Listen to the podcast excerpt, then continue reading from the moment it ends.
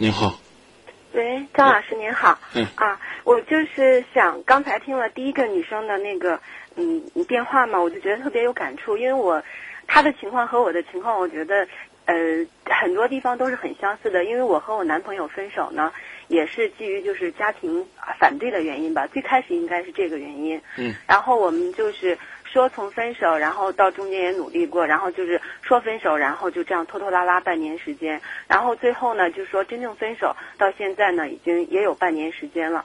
然后呢，我现在的问题就是，我觉得因为是我主动要求提出来分手的嘛，然后嗯，我现在来说呢，觉得对于这个决定呢，也不不算是后悔，但是我就觉得特别特别的内疚，这种内疚感呢，嗯，就是好像就是挥之不去的那种。我觉得因为嗯，因为是我提出来的分手嘛，好像就是是不是就自己做错了，然后呢，就有的时候特觉得特别对不起他，或者说对不起我们的这个感情，嗯，然后我就觉得。嗯，反正就这种内疚感，我我反正我只要你跟他分手的原因是什么呢？分手的原因就是，我觉得这是一个过程吧，也有一个过程。最开始的时候，因为我们是大学的同学嘛，然后在学校里边嗯谈了两，嗯，咱谈话咱先直截了当回答问题吧。行。最主要的原因是因为也是家里的反对，因为他家也是农村的啊。嗯然后呢，呃，我们就是大学毕业之后，他就是说在郑州工作，然后呢，我要到另外一个很远的城市去读研，这也是家里，然后呢又没有房子，而且他是那种家里边特别就是条件特别不好的那种。好，好嗯，嗯、你觉得呢？你跟他分开呢，是一种愧疚。对。嗯、你你现在研究生读完了吗？没有，我刚上，刚上。啊，还有两年时间。实话实说吧。嗯。这种想法，第一是因为你是一个善良的人，我希望是这。嗯第二呢，多多少少是有点自恋的人，就把自己当做救世主，觉得你就是这个男孩子的全部，你把他给踹了，他这辈子就就就就这么堕落下去了。哎呀，他就没有了幸福了，就天塌地陷了。这世界是谁离了谁都照祸，都照赚。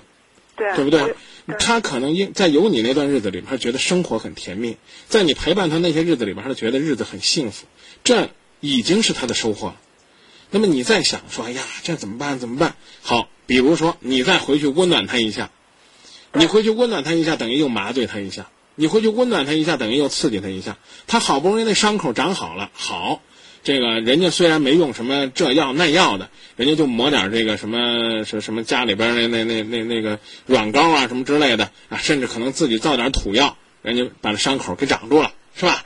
啊，你呢？你觉得你是一云南白药，你你你是一特好的膏药，你跟他说：“哎呀，亲爱的，你手受这伤，这多难受啊！哎呀，这伤口会不会长不好？会不会留后遗症啊？来，让我看看吧。”哎，伤口已经结痂了，啊，咱这儿河南话讲长那胳膊了啊。嗯你你说这这不利于伤口啊！你抠抠抠抠抠啊，全给人抠开，抠的血淋淋的。说你看这里边真的是没长好，你你看你看这个地方还有点问题呢。之后呢，你说你看我这膏药好，我给你贴上吧。真是这么回事吗？它不是这么回事，对呀、那么你当你这个真正的爱一个人的时候，你全心付出跟他在一起。当因为某些现实的原因，甚至因为门第的观念，你跟他放弃了，目的是什么呢？希望他将来能找一个跟他所谓的相对而言比较般配的，能够善解人意、跟他共同生活的人。你的离开给你们双方彼此一个选择的机会。如果这种选择没有恨，那我们何必要再用爱的方式去伤害对方呢？你关心他也是一种爱，可是你去关心他过得好不好？对啊，他过得不好了，你可怜他，那被人可怜不是一件很痛苦的事儿吗？他要过得很好了，他有一女孩子特幸福，你又该酸了。你说我要不离开他，这幸福的女孩不就是我吗？甚至人家要真这两年真是这个发展的又好了，你父母要求的这十个条件，人家四五个都能达到了，你可能觉得我要再坚持两年，跟我父母说说，这这这他身边的这个幸福的女人，那不就应该是我的位置？你你心里边又该窝火了，何必呢？我个人还是觉得，这个为了尊重我们当年的选择，我们努力把自己的日子打造的更幸福一些。如果内心深处真的对对方还有一份牵挂，默默的去关注，不到别人这个日子实实在在山重水复的地步，就不要试图伸出一双手去帮人家。哦帮帮帮的你自己也累，帮完了之后人家还未必领情。所以，所以我觉得也许半年的时间还短，但是我真的希望你能够重视我前面说的第一条啊，这是是一个善良的人，啊，是一是是一个这个很重我觉感情的人。得也有一点点自恋吧。我觉得您说的特别好，因为您其实我刚才还有好多问题想问，但是在您的这一番话里边，基本上把我的一些所谓的幻想啊，或者说一些所谓的那种小小的剧，基本上全全都点到了。嗯，是的。然后我啊，反正我刚才本来还想说，就是第二个问题，我就是想，我现在还真的是特别想他，因为有的时候我就是特别想跟他联系，或者想，只要我一知道他有有关他的消息的话，我就觉得特别就是那个心里边特别不好受。然后，但是我也很明白，我说我现在还是不能去联系，不能跟他联系，因为因为可能人家就要过自己的生活了，我没有任何理由去打打破人家现在平静的生活。对。啊，是吧？对，如果说要回去关心他，只有一个前提，嗯那就是你可以放下一切，你要去吃那个回头草，而不是说只站站在那个草草地边转上两圈就。刚刚咱举那例子，你是一好马，这没错，那回头草也是好草，你老在那转，你也不吃，你把那草反而给踩坏了。啊，那个张明老师，我还有一个问题，就是我就是刚才说这个过程问题嘛，因为嗯刚开始、刚开始其实是家里边给我实行高压政策，非得让我们俩分手，是这样的。嗯然后当时我就是特别逆反的那种嘛，然后我就是说，其实我的。最近就是说这一两年的时间过得也特别不好，然后就因为是家里是高压，我特别不愿意、特别不愿意的那种。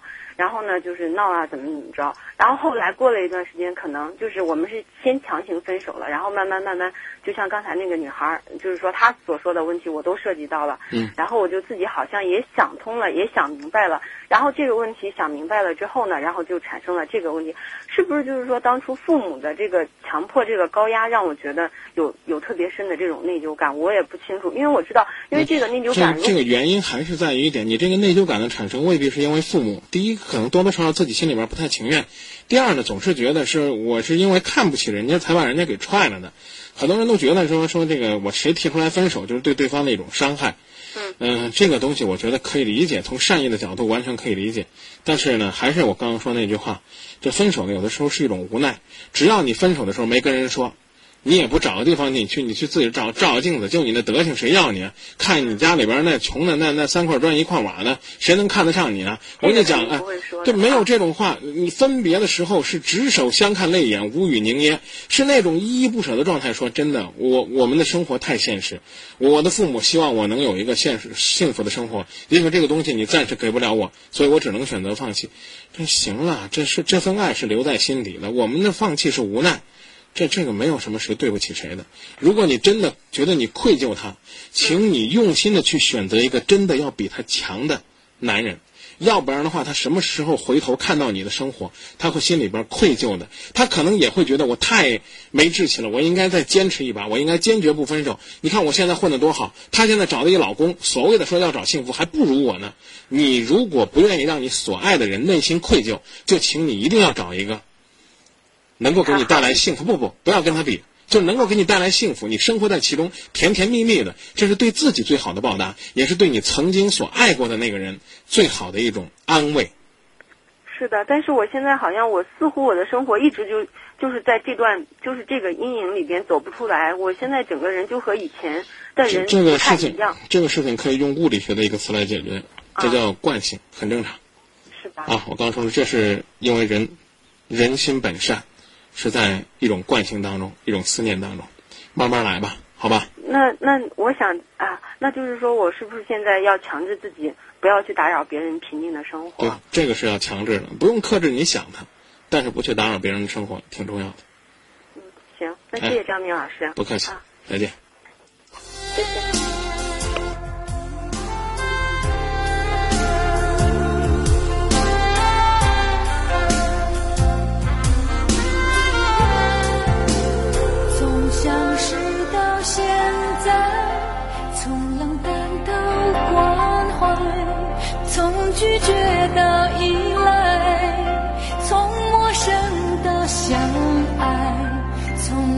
心都已。